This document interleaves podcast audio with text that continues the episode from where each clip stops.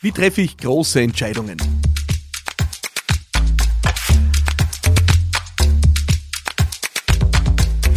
Ja, wie treffe ich große Entscheidungen? Das ist die Frage aller Fragen hier bei Business Gladiators Unplugged und die Frage ist nicht von mir. Äh, die Frage stammt direkt aus der Business Gladiators Unplugged Community und zwar von Benedikt, äh, der mir diese Frage über WhatsApp unter meiner neuen WhatsApp-Line 0676 333 1555 hat zukommen lassen. Und genau deswegen hören wir am Anfang gleich mal in Benedikts Frage rein.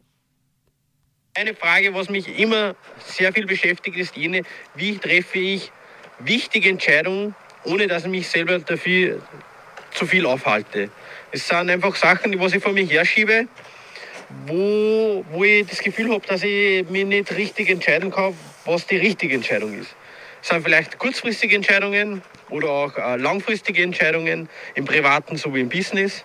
Und da würde es mich interessieren, wie du das machst. Was sind deine Methoden, was sind deine Tools dafür? Wie entscheidest du dich bei schwierigen Sachen? Das würde mich interessieren. Freue mich, wenn du mir meine Frage beantworten kannst und alles Gute noch. Tschüss. Benedikt, ich danke dir sehr. Ähm, äh, die liebsten Fragen sind die, die direkt aus der Community stammen und äh, die mir jemand so wie du äh, schwungvoll zukommen lässt. Äh, das lässt mein Motor anspringen und macht es noch einfacher, die Fragen zu beantworten.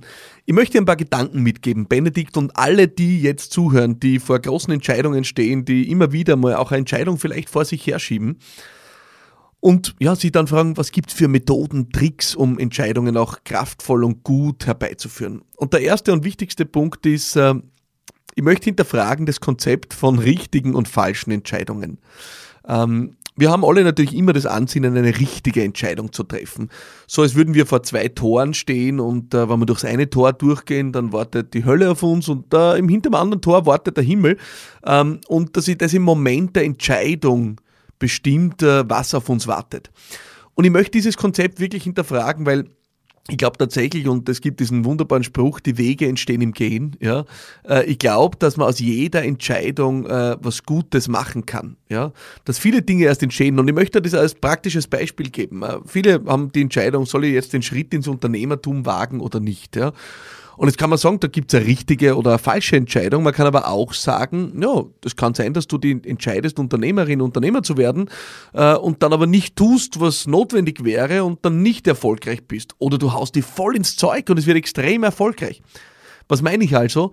Es ist nicht nur die Entscheidung selbst, die darüber bestimmt, ob sie sich als gut erweisen wird im Nachhinein oder nicht, sondern auch die ja, die Kraft, die Entschlossenheit und die Einsatzbereitschaft, die du mit der Entscheidung verbindest. Das heißt, mit wie viel Wumms ja, gehst du in eine Entscheidung rein.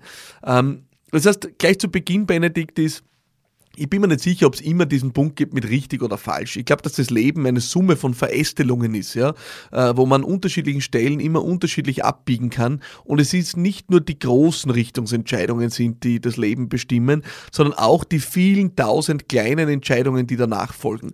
Du musst dir das vorstellen wie so ein Entscheidungsbaum. Ja, ähm, wenn du in eine große Richtung gehst, kommen danach tausend kleine Verästelungen, mit denen du die Sache in die eine oder in die andere Richtung lenken kannst. Ja, ähm, und das bestimmt aus meiner Sicht in vielen Fällen viel mehr darüber, ob sich als richtig oder falsch herausstellt, als die große Entscheidung an sich.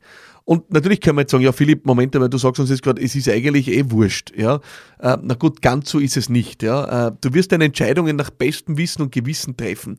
Ich möchte dich nur insofern beruhigen, als ich dir einfach mitgeben will, du kannst die Zukunft nicht vorhersagen. Ja, wir suchen so gern Sicherheit in unseren Entscheidungen, aber die Wahrheit ist, und ich habe das im Podcast schon oft erwähnt, wir sind nicht einmal in der Lage, das Wetter von morgen vorherzusagen, oder? Ich meine, äh, wir schicken äh, Menschen auf den Mond, ja, und äh, und arbeiten an großen Zukunftsthemen.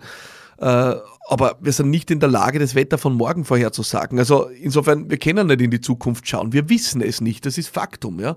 Das heißt, wir können eigentlich uns nur bemühen, dass an einer Entscheidung etwas Gutes wird. Wir können die Entscheidung nach bestem Wissen und Gewissen treffen und können danach unser Bestes geben, dass aus dieser Entscheidung was Gutes wird und sie sich im Nachhinein als richtig herausstellt. Das ist ein Punkt, den ich dir mitgeben will. Einfach einmal, um einen anderen Blick auf die Dinge zu kriegen, dass dieses ah du, das ist wie ein Pokerspiel und es kommt dann noch, nachher raus, Farbe schwarz, Farbe rot und du hast entweder gewonnen oder verloren. Ich glaube, so funktioniert das Leben nicht. Das ist mein, der eine Punkt, den ich dir mitgeben will. Der andere Punkt ist, Benedikt und äh, alle, die hier bei Business Gladiators Unplugged dabei sind, äh, der andere Punkt ist, du hast gefragt nach Tools und Werkzeugen, äh, wie ich Entscheidungen treffe. Und als eine wichtige Erkenntnis aus den letzten Jahren, es gibt unendlich unterschiedliche Typen, wenn es darum geht, Entscheidungen zu treffen. Das ist, glaube ich, sehr wichtig, äh, dass wir erkennen, dass wir vielleicht Entscheidungen anders treffen als andere. Ich weiß nicht, ob du jemanden kennst, der oder die vielleicht hin und wieder sagt, ah, da muss ich drüber schlafen. Das sind Menschen, die brauchen es, dass sie eine Frage in sich einmal reifen lassen. Eine Nacht drüber schlafen, ein bisschen Abstand gewinnen zu einem Gespräch, zu einem Angebot, zu einer Situation. Und dieses sprichwörtliche drüber schlafen steht einfach dafür, dass man Entscheidungen auch emotional verarbeiten will und sickern lassen will. Ja? Und danach erst gut eine Entscheidung treffen kann. Es gibt andere Menschen, die brauchen unbedingt äh, Listen, mit denen sie abwägen und wo sie sich ein unter Anführungszeichen objektives Bild, sofern das geht, äh, machen. Es gibt wieder andere, die brauchen es unbedingt, dass sie Entscheidungen ausführlichst mit anderen besprechen. Und das heißt gar nicht so, dass sie den Rat von anderen brauchen, ist vielleicht auch ganz interessant, sondern dass es vielmehr um den Akt des Besprechens geht. Also, dass sie einfach Entscheidungen mit anderen Menschen gern besprechen, um selber beim Reden, wenn du so willst, äh, sich ein Bild zu machen. Und es gibt wieder andere, und zu der Gruppe erzähle ich mich sehr, die vertrauen auf eine starke innere Bauchstimme. Eine Bauchstimme, die man auch wirklich adressieren kann mit, äh, mit ganz konkreten Fragen und dann schauen kann, ob jetzt die Energie anspringt oder nicht. Ja, ob sich äh, wirklich breit macht und dann zu einer, zu einer Aktivität und zu einem Impuls und zu einer Kraft führt oder nicht.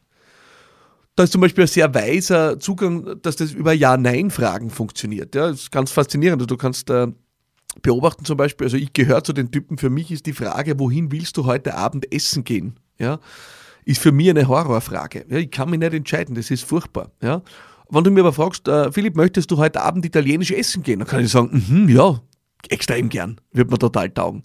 Oder kannst mich fragen, würdest du heute gern äh, ja, äh, klassische Wiener Küche, Schweinsbraten essen? Würde ich sagen, mm, na, ich glaube nicht. Ja, also ich spüre dann, dass mein Impuls entweder da ist oder nicht da ist und äh, kann das gezielt ansteuern über Ja-Nein-Fragen.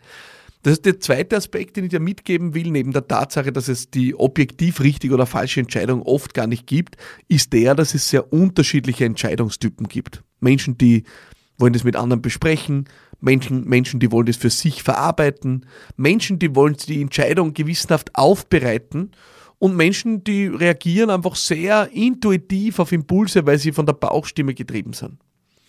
Du darfst dir also fragen, welcher Typus du bist und dann darfst du damit experimentieren, wie es dir geht, damit Entscheidungen zu treffen. Auf diese Art und Weise. Das ist etwas, was ich über die Jahre gemacht habe und so erkannt habe, ja, der Impuls, die Impulsfrage ist für mich ein gutes Werkzeug.